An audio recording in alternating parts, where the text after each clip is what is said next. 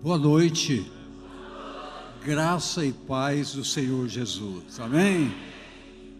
Que essa unção que já está espalhada por aqui agora se aproprie da sua mente, do seu coração, para que venha o entendimento com graça e sabedoria, para que você possa absorver fundamentos que vão nutrir sua expectativa de fé, alegrar o seu coração e glorificar o Senhor. Sinta-se abençoado em nome de Jesus. Pode tomar seu assento. Queridos, a Bíblia nos mostra que, após a primeira multiplicação dos pães, onde Jesus fez algo extraordinário, usando inclusive os, os, os próprios apóstolos como instrumentos para providenciar a distribuição de pães e peixes multiplicado pela fé, alimentou uma multidão e ainda sobrou.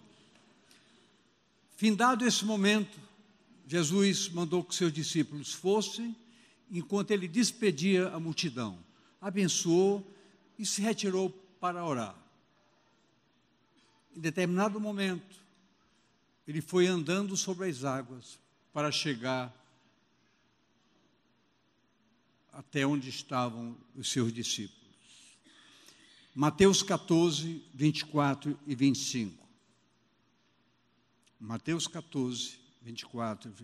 E o barco estava já no meio do mar, açoitado pelas ondas, porque o vento era contrário. Ou seja, havia um obstáculo. O vento forte estava trabalhando contra o navegar tranquilo dos discípulos. Mas a quarta vigília, mas a quarta vigília da noite, dirigiu-se Jesus para eles, caminhando por cima do mar. Então, o que aconteceu? Os discípulos, ao verem, ao verem-no andando sobre as águas, achavam que era um fantasma. Entanto que se assustaram, começaram a gritar e ficaram apavorados, cheios de medo, por isso gritaram bastante. Jesus se identificou e disse: Sou eu, acalmam-se. Pedro então disse: Se és tu, Senhor, manda-me ir ter contigo por sobre as águas. Vem, disse Jesus. Pedro, então, descendo do barco, andou sobre as águas. O vento forte estava ali, momento difícil, e ele começou a caminhar. Então, Mateus 14, 30 a 32. Mas sentindo o vento forte, teve medo. E começando a ir para o fundo, clamou: Senhor, dizendo: Senhor, salva-me.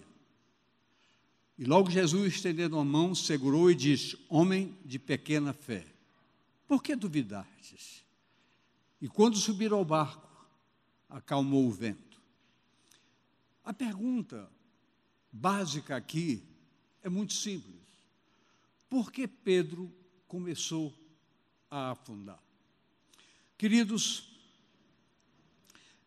é momento de nós pensarmos o que significa o que na realidade, qual é a dimensão, qual é a profundidade, qual é a altura, qual é o tamanho que nós podemos estabelecer uma forma de mensurar a nossa fé.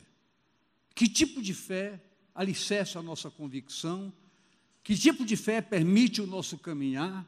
Que tipo de fé está realmente habitando em nossas vidas?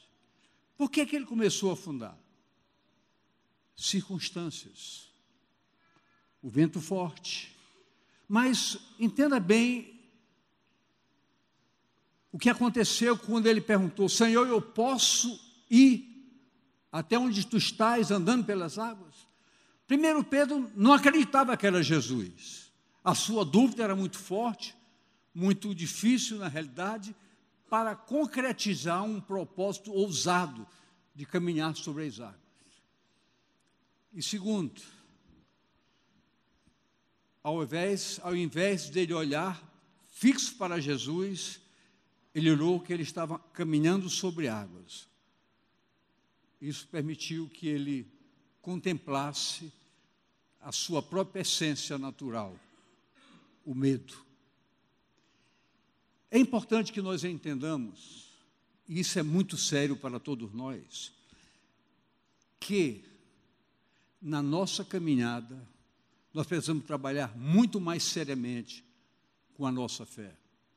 E nós vamos ver algumas coisas que realmente precisam chamar a nossa atenção e nós trabalharmos mais seriamente com isso. Ora,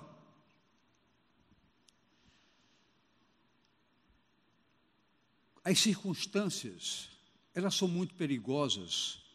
Os próprios sintomas são extremamente perigosos, porque maculam a nossa convicção do que as coisas, do que realmente pode acontecer através de uma convicção plena de fé. Por exemplo, quando se fala em curar alguém, qualquer tipo de doença, quando se fala assim num câncer, a nossa dificuldade de aceitar a possibilidade de cura torna-se maior, por quê? Porque é um câncer. Uma situação mais complexa, quanto mais difícil fica, mais a gente vê, está muito difícil. Como se Deus parasse diante de dificuldades.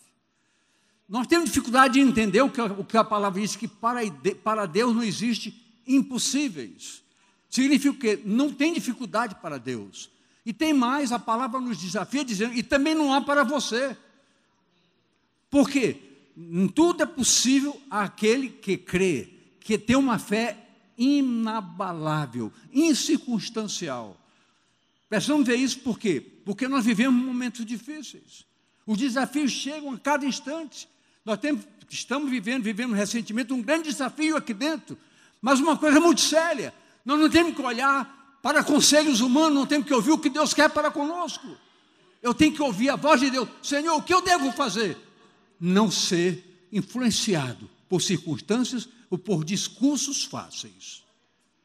Entendemos, entendamos bem, não podemos brincar, nem colocar a nossa fé no lixo. A nossa visão de Deus tem que ser pelo, Deus, pelo que Deus é, e não o que nós pensamos que Ele é. Porque Pedro começou a afundar. A palavra de Jesus já disse: vem, era só obedecer. Muitas vezes o nosso ir é maculado com circunstâncias. Nós temos que entender isso. É hora de, de nós vivermos uma fé na sua essência, plena, absoluta e segura. Nada, absolutamente nada, pode abalar a nossa convicção de fé. Entenda isso. Ainda que as pessoas nos estimulem, nos orientem, nos incitem algumas leituras, nossa visão tem que ser: creio num Deus todo-poderoso. Estou bem convicto que Ele é poderoso para guardar o nosso depósito até o último dia. Ninguém pode declarar isso por mim. Ninguém pode declarar isso por você. A sua fé tem que ser construída na dimensão que você precisa tomar posse dela. Olhar para mim, olhar para Jesus, confiar nele, incondicionalmente. A nossa humanidade nos desafia todo dia. Eu não condeno ninguém por isso, nem critico ninguém por isso. Mas nós temos que entender que quando a palavra diz que nós, nosso reino não é deste mundo, nós temos que procurar descobrir qual é a essência fundamental que nutre o reino dos céus em nossas vidas. Perguntaram para Jesus, eu quero saber do reino. O reino está dentro de vocês.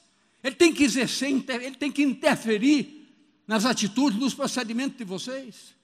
Que reino é esse? Que está dentro de nós e nós somos movidos às circunstâncias o nosso lado humano tem que ser derrotado pelo poder do Espírito que está em nós. Entenda isso.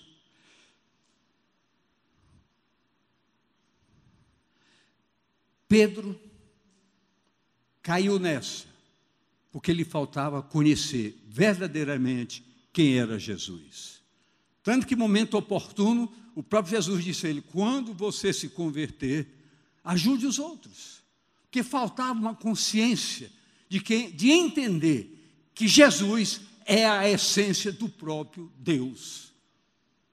Ele é o próprio Deus. Na dimensão maior, Ele é o próprio Deus. Tanto é que ele me diz: Eu e o Pai somos uma unidade.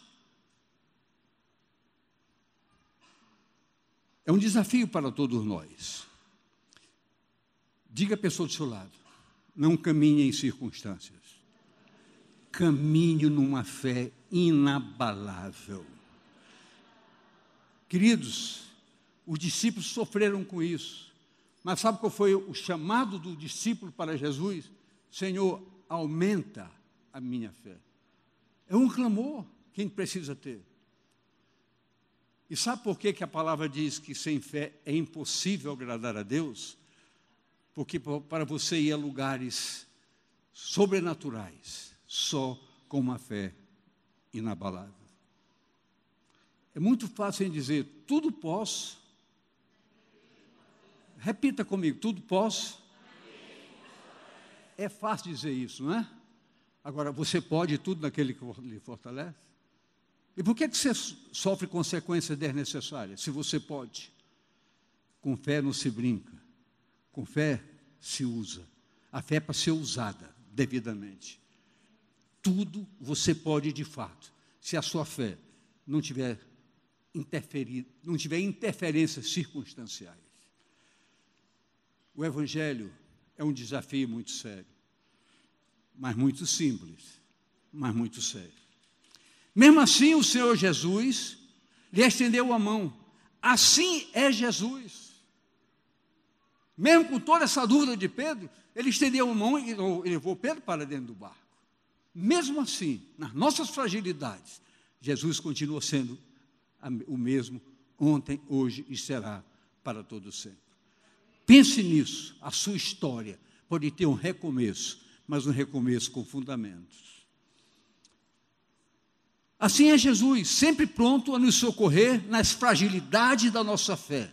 O que precisamos realmente é encararmos o aprimoramento dessa fé que só advém com experiências próprias, desafios próprios e a certeza de que o Senhor nos chamou não para sermos derrotados, mas para sermos mais que vencedores. Vencedores por quê? Mais que vencedores por quê? Porque vencer na naturalidade é muito fácil queremos, queremos entender é quando nós podemos vencer diante de dificuldades absurdas, até mesmo por um médico dizer, não tem mais jeito, não tem mais o que fazer. Quando o médico diz não tem mais o que fazer, o Senhor diz, mas eu tenho o que fazer. Creia nisso, a nossa história vai mudar quando nós mergulharmos com consciência de que nós somos um povo privilegiado e a Bíblia diz que vocês vão ver a diferença entre quem me serve e quem não me serve. Quando é que a gente consegue ver isso? Em circunstâncias adversas. Em circunstâncias adversas. Qual é a minha reação natural quando eu sou provocado? Qual será a minha reação? Fazer pior do que fizeram comigo. Mas o que, diz, o que meu Deus diz? Você crê em mim? Deixa que a vingança pertence a mim. Então fique no seu lugar, me adore e me glorifique, que eu trabalharei por você.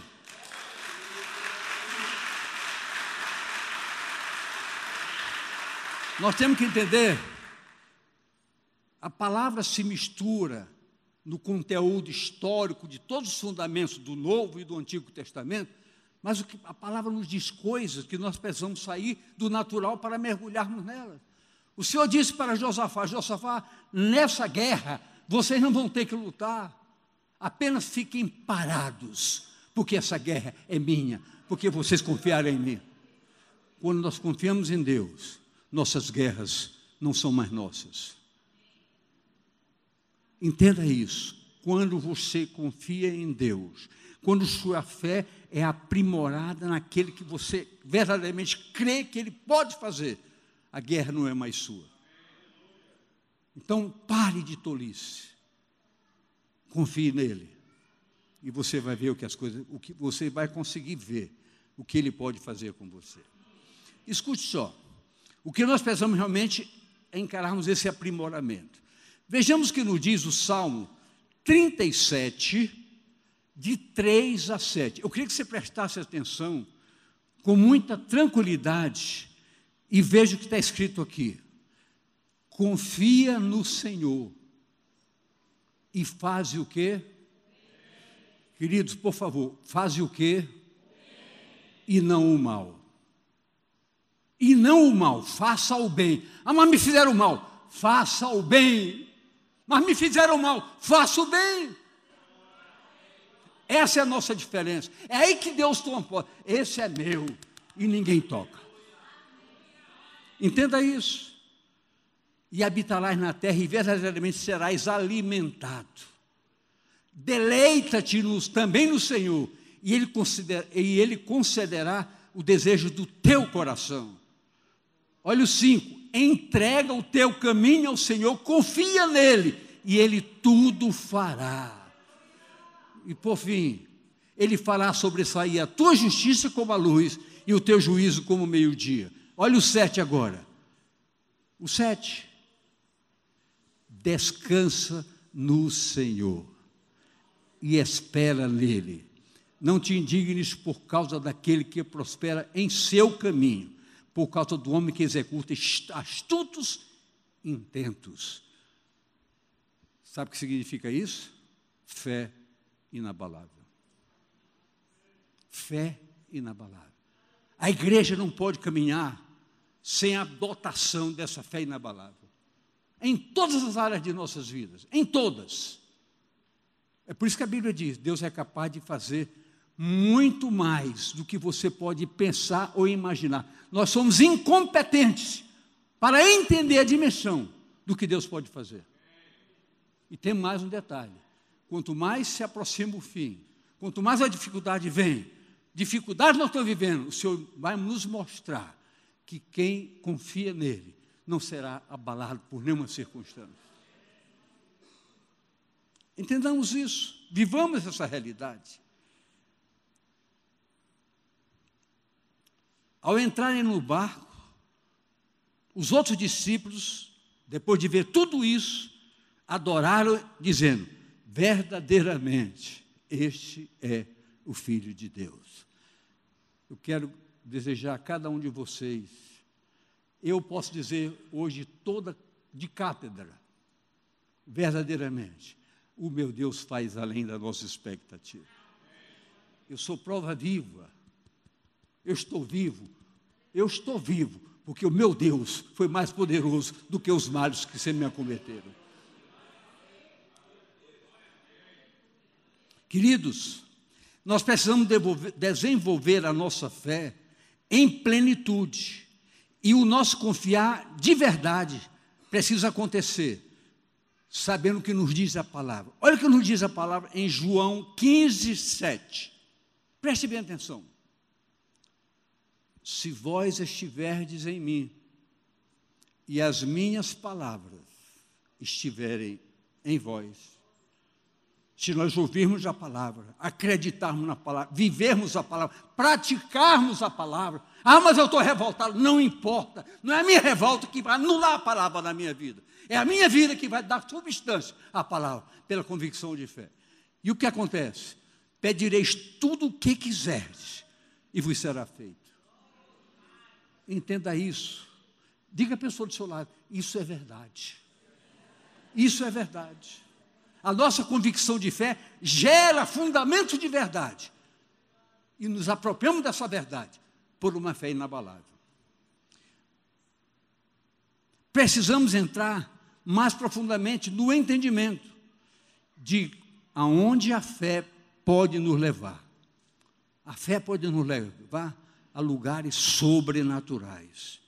Isso é tão sério, conforme nos diz a palavra da seguinte maneira: Hebreus 11, 6. Ora, sem fé é impossível agradar-lhe. Como é que nós podemos agradar a Deus sem fé? Porque é necessário que aquele que se aproxima de Deus creia que Ele existe e é galardoador dos que o buscam. É, aquele, é o que recompensa aquele que o busca. Então, queridos, são palavras que talvez você já tenha lido mil vezes esse texto, mas hoje ele precisa ser diferente. Hoje ele precisa construir um entendimento novo. Isso foi dito já aqui hoje à noite. Renovação de entendimento, ou seja, mudança de entendimento. Está na hora da igreja mudar o entendimento. O novo tempo que se quer é de fazer o seguinte: Nós éramos uma igreja de tal maneira que muitas coisas não aconteciam, mas agora nós somos uma igreja as, onde as coisas vão acontecer. Por quê? Porque acordamos em tempo de oportunidade. E a oportunidade que temos agora, todo mundo pode participar, todo mundo pode fazer alguma coisa. Deus está contando com cada um de nós, porque muitas pessoas estão sendo destruídas lá fora. Falta uma palavra de conforto. E muitas vezes, uma simples palavra pode mudar a história de uma vida. Um simples abraço, um simples cumprimento, uma simples palavra. Queridos, ouça mais a voz de Deus, que você vai se fortalecer de maneira inimaginável. É impossível a razão de um pleno desenvolvimento da prática da fé em nossas vidas precisa acontecer a cada dia. Aprimorar, aprimorar mesmo. Sair daqui sabendo que muitas coisas vão mudar em nossas vidas. Até na, hora, na nossa área comportamental, que é a mais desafiada todo dia. Mais desafiada. Vidas que se aproximam de Deus com fé, com fé e também com vida no altar. Uma vida de oração, uma vida de palavra. Não precisa muito tempo, mas um bom tempo de cada dia, priorizando a palavra e a oração, muda a estrutura do seu caminhar. Aonde você chega, você será visto como uma outra pessoa o perfume suave e agradável da presença do Senhor na sua vida está de acordo com a sua vida de oração e de meditação. Amém? Diga a pessoa do seu lado, ore mais, medite mais. Diga, não precisa muito tempo, precisa propósito. Sabe por quê? Não é muito falar que nos, não é muito falar que nos leva a ser ouvidos, mas o propósito com que falamos.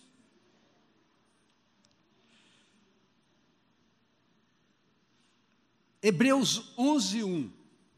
Olha o que diz Hebreus 11, 1. Ora, a fé é o firme fundamento das coisas que se esperam e a, pro, a prova das coisas que não se veem. Parece um absurdo, mas é uma realidade da fé.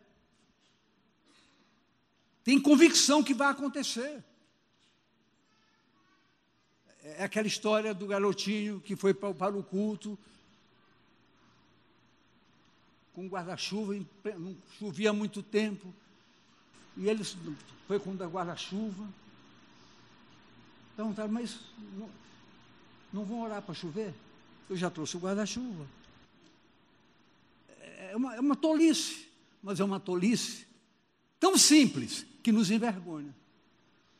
Porque a convicção da fé é certeza que vai acontecer. Nós precisamos ter certeza que maravilhas vão acontecer nesse lugar. Até a fisionomia aqui vai ser mudada. E todos vão cooperar com isso. Vai ser mudada mesmo. A projetista está ali, sentadinha. Vai mudar até a fisionomia. Até a fisionomia vai mudar. É um novo tempo. Querido, eu estou falando, é um novo tempo. Até a fisionomia vai mudar. Vai mudar mesmo. Não é desejar mal para ninguém, pelo contrário, que o sucesso seja para todos, mas tem que começar aqui também. Precisa começar aqui também. Deus quer nos surpreender. Só em Deus nós podemos consolidar a nossa fé. O capítulo 11 de Hebreus é um capítulo extremamente desafiador. Ele mostra fundamentos práticos de homens e mulheres que viviam fatos importantes com ocorrências extraordinárias de fé, fé verdadeira. Eu gostaria de destacar o verso 7 do capítulo 11. Hebreus 11, 7. Olha o que está escrito aí. Hebreus 11. Se eu não dei, desculpe, coloque agora. Pela fé, Noé, devidamente avisado das coisas que ainda não se viam, temeu, temeu, e para a salvação da sua família, preparou a arca, pela qual condenou o mundo, e foi feito herdeiro da justiça, que é segundo a fé. Apenas ouviu uma palavra. Constrói uma arca. Construiu uma arca sem saber o que ia acontecer. Apenas obedeceu. E essa arca é construída foi o instrumento para salvar Noé, toda a sua família. Queridos, um propósito de Deus em nossas vidas precisa ser encarado com seriedade. Escute bem. Quando diz, pela fé, Noé devidamente instruído acerca dos acontecimentos dos quais não se viam, sendo também obediente a Deus pela fé, cumpriu a determinação divina. O que nos chama atenção nisso aí? Quando temos dúvida de alguma coisa. Conselhos humanos muitas vezes são proveitosos, mas muitas vezes são destrutivos. Eu duvido se você consultar ao Senhor se você se decepcionar. Consulta o Senhor. Está em dúvida, eu estou em dúvida, eu estou confuso. Te prostra, Senhor, o que está acontecendo, o que eu devo fazer a resposta certa virá do Senhor. Tenha certeza disso. O novo tempo é assim, depender de Deus. Como é que essa igreja pode tomar um, um, um, um caminho totalmente extraordinário? Se Deus for a prevalência dos nossos propósitos. Se nós aprendermos a ouvir a voz de Deus. Nós somos aqui instrumentos de mostrar a vocês fundamentos como diretrizes a caminhar, a alcançar. Mas a resposta correta de cada um em relação a essa diretriz não é o que sai daqui, é o que você pesquisa na palavra, para você não se perder. Você que vai construir a dinâmica dessa prosperidade da sua fé. Ninguém pode agregar fé para você. Só o pedido do, do, do apóstolo que o Senhor aumenta-nos a fé. Só Ele mesmo pode aumentar a nossa fé. Destaca-se nesse verso 7 de Noé, primeiro, direcionamento através de uma ação espiritual. O Espírito Santo nutrindo nossa orientação. Segundo, quando nós somos tementes a Deus. Noé obedeceu porque era temente a Deus. E às vezes a gente precisa perguntar: eu sou temente a Deus? Olha o que nos diz essa palavra. Atos 9, 31. Eu queria que você não esquecesse, você grifasse pegasse a sua Bíblia e marcasse de vermelho o que você vai ler agora. Olha o que está escrito aqui. Assim, pois, as igrejas em toda a Judéia, Galiléia e Samaria tinham paz e eram edificadas e se multiplicavam, andando no temor do Senhor e na consolação do Espírito Santo de Deus dois focos indestrutíveis, construídos pela obediência à palavra. Família salva. A família de Noé foi salva pela obediência dele. Às vezes nossa família se prejudica pelas nossas desobediências, ou do pai ou da mãe. Desobediência por falta de quê? De fidelidade para com a palavra, compromisso com a palavra. Coisas estão ocupando lugar da palavra coisas que estão ocupando lugar da palavra. A nossa fé. Eu queria que você dissesse para a pessoa do seu lado, eu vou lhe ajudar. Diga, a nossa fé não se baseia em circunstância, e sim na obediência para com a palavra de Deus. Amém, queridos? Hebreus 11, de 8 a 10. Pela fé, Abraão, sendo chamado, obedeceu, indo a um lugar que havia de receber por herança, e saiu sem saber para onde ia, apenas obedeceu, sabendo que quem o estava encaminhando levaria, o levaria a um porto seguro. Isso que é importante. Fé é um desafio de cada dia, querido.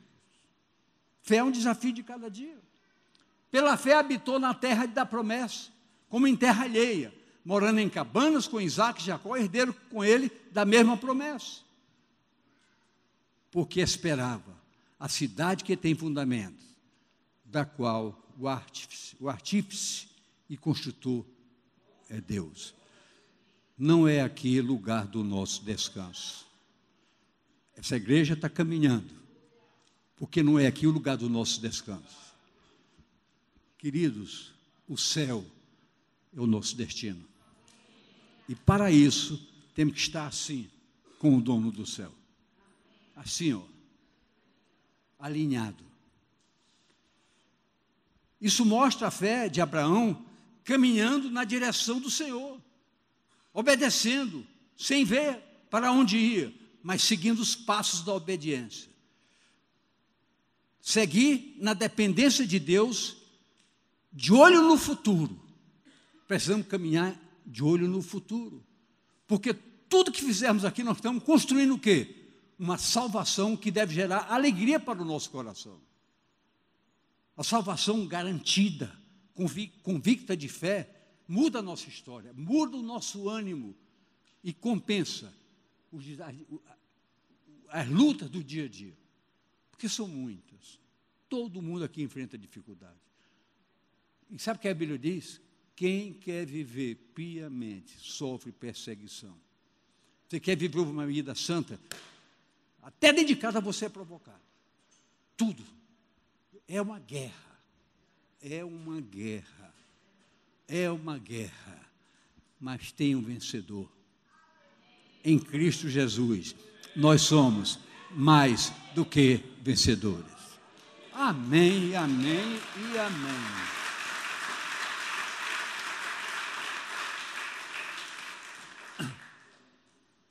Escute, preste bem atenção. essa eternidade com o Pai. Isso para nós é um desafio. Vejamos o que nos diz Isaías 60, 1 e 2. Isaías 60, 1 e 2. Levanta-te, resplandece, porque já vem a tua luz, e a glória do Senhor vai nascendo sobre ti. A proporção que você tem essa vida de comunhão com Ele, uma fé inabalável, isso vai acontecer com você. E você vai sentir isso vivamente no seu dia a dia. Porque eis que as trevas cobriram a terra. Os fatos estão notórios. Os, e a escuridão, os povos. Os fatos são notórios. Mas sobre ti, igreja do Senhor Jesus, virá surgindo. O Senhor virá surgindo. E a sua glória se verá sobre ti que, que a Bíblia diz? No meio de uma geração corrompida e perversa, você tem que fazer o quê? Brilhar. Agora, que luz é essa que nos pode fazer brilhar? Só correndo para a Bíblia. Vamos para o Salmo 36, de 7 a 9. Preste bem atenção nesse salmo. 36, de 7 a 9. Quão preciosa é, ó Deus, a tua benignidade e por isso os filhos dos homens se abrigam à sombra das tuas asas. Se abrigam aonde? À sombra das suas asas. Eles se fartarão da gordura da tua casa, e os farás beber das correntes das tuas delícias. Olha que promessas. Mergulhe nesse texto. Eles se fartarão da gordura da tua casa e farás beber. Quando... Vamos agora para o verso 9. Porque em ti está o manancial da vida, e na tua luz veremos a luz. Essa luz só nele. Caminho aclarado com a luz extraordinária que provém só dele. Precisamos de aguçarmos nossa esperança para com a eternidade. Pensar todo dia na eternidade, pensar no céu, começar a entender que roupagem precisamos levar para estarmos na eternidade. Que roupagem é essa? A roupagem da santidade. É o novo tempo chegando. Para que entendamos essas coisas, coloquemos em prática essas coisas e vivamos esse novo tempo com ousadia, coragem, com testemunho. Você vê, logo no começo da noite, chovendo. Mesmo assim, as pessoas se deslocaram, chegaram aqui, a chuva passou e está todo mundo aqui alegre e feliz. Ó. Oh,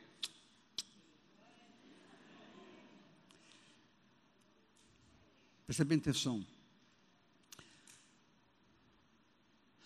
No capítulo 13, mostra, no, no 11, 13, mostra que os patriarcas morreram na fé sem ter obtido a promessa. Vendo-as de longe, na convicção de que, era, de que eram forasteiros e peregrinos sobre a terra, dependiam de, do que nós receberíamos a posteriori. Posteriormente, nós recebemos o que eles não conseguiram receber, mas pela fé foram garantidos para a eternidade, pela promessa de Deus que se eternizou, pela graça que haveria de, ver, de vir na pessoa do Senhor Jesus. Olha o que diz Hebreus 11, 39 a 40. E todos estes, tendo tido testemunho pela fé, não alcançaram as promessas, provendo Deus alguma coisa melhor a nosso respeito, para que eles, sem nós, não fossem aperfeiçoados. Porque nós fomos privilegiados não pela lei, mas pela graça de Deus em Cristo. Então, eles, muito embora do período da lei, mas eles foram avisados claramente do que, que seria pela fé que, seriam, que alcançaria a dimensão da eternidade. E como a Bíblia diz, sem nós que já conhecemos essa realidade em Cristo, eles não seriam aperfeiçoados. Então nós, somos, nós temos um privilégio Descartar esse privilégio é jogar fora a razão da própria vida. Queridos, a plenitude da graça redentora em Cristo Jesus nos pertence. Temos tudo em Cristo. Vivê-lo é usufruir de vida, da vida e da vida de maneira abundante. João 10, 10. Vim para que tenham vida e a tenham em abundância. Veja o texto, Lucas 17, 5. Estamos chegando ao fim. Disseram então os apóstolos a Jesus: Senhor, acrescenta-nos a fé. É de momento de você chegar agora e dizer que nós estamos aqui reunidos na seriedade de um compromisso de adorar o Senhor. Senhor, se a minha fé ainda é insuficiente para me garantir um patamar de segurança tão séria aumenta a minha fé, anula a minha insegurança, destrói a minha incerteza, fortalece o meu ânimo espiritual, para que eu possa sobrepujar todos os desafios, estar de pé na tua presença. Queridos, é difícil você querer ensinar coisas que só as experiências pessoais podem nos permitir. Mas as experiências com Deus a, experiência com Deus não é um privilégio de A, B ou C. Todos nós temos direitos. E se você quiser, e se você ouvir, você vai comer do melhor desta terra. Quer saber onde está isso? Isaías 1, 19.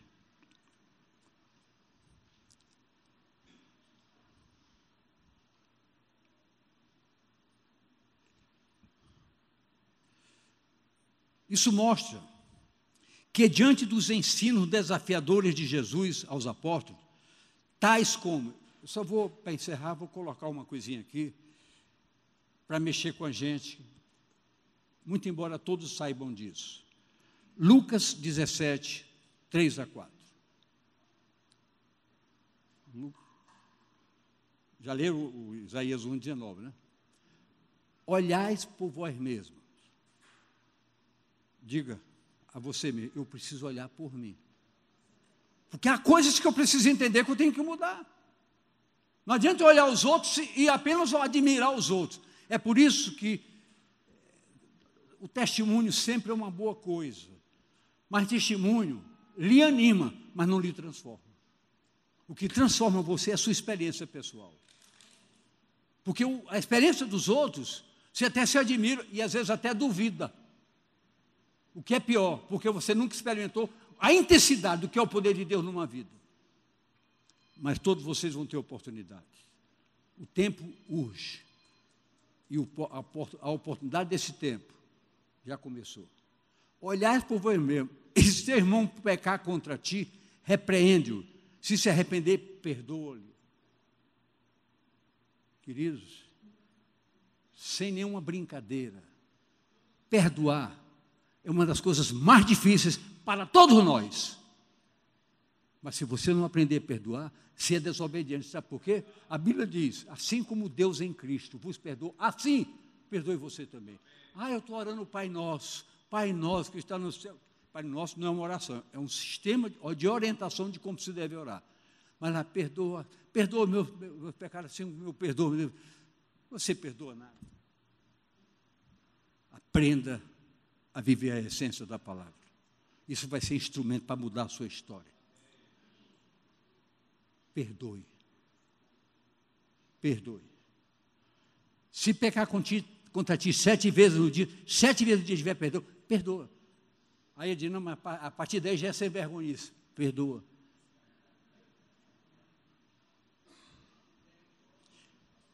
E tantos outros, como amar, amar ao inimigo.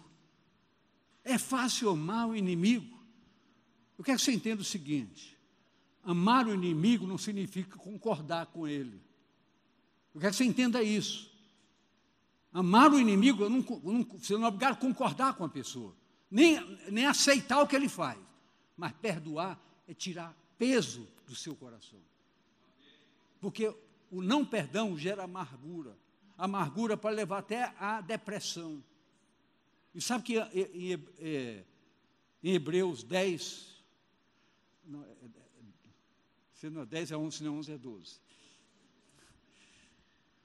Que a amargura é, raiz de amargura é um câncer que contamina você e quem está por perto. Pessoa amargurada contamina todo mundo. É um ambiente tétrico. É em Hebreus 12, 14. Pronto. Eu falei que é 10, 11 ou 12? Foi 12. Oh, não, não, não, não se espanta. Tem hora que eu pergunto como é meu nome mesmo. Eu esqueço. Quando você tiver assim, 76, como você vai dizer, é mesmo, esquece a tua. É. E tantos outros.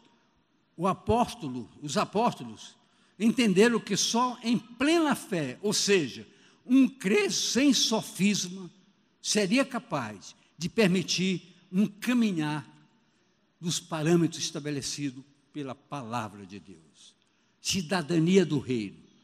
E por fim, queridos, quero dizer a vocês que Deus nos ajude a termos uma fé inabalável e nos aperfeiçoe para um caminhar conforme aquilo que Jesus andou e nos ensinou. Quero encerrar com mais um texto, 1 João 2, 3 a 6. Pode subir mesmo. E nisto sabemos que o conhecemos, se guardarmos os seus mandamentos. Aquele que diz eu o conheço e não guarda os seus mandamentos é mentiroso, e nele não está a verdade.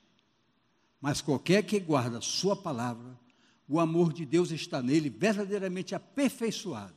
Nisso conhecemos que estamos nele. Seis. Aquele que diz está nele, também deve andar, assim como ele andou, em obediência à vontade do Pai. Fique de pé.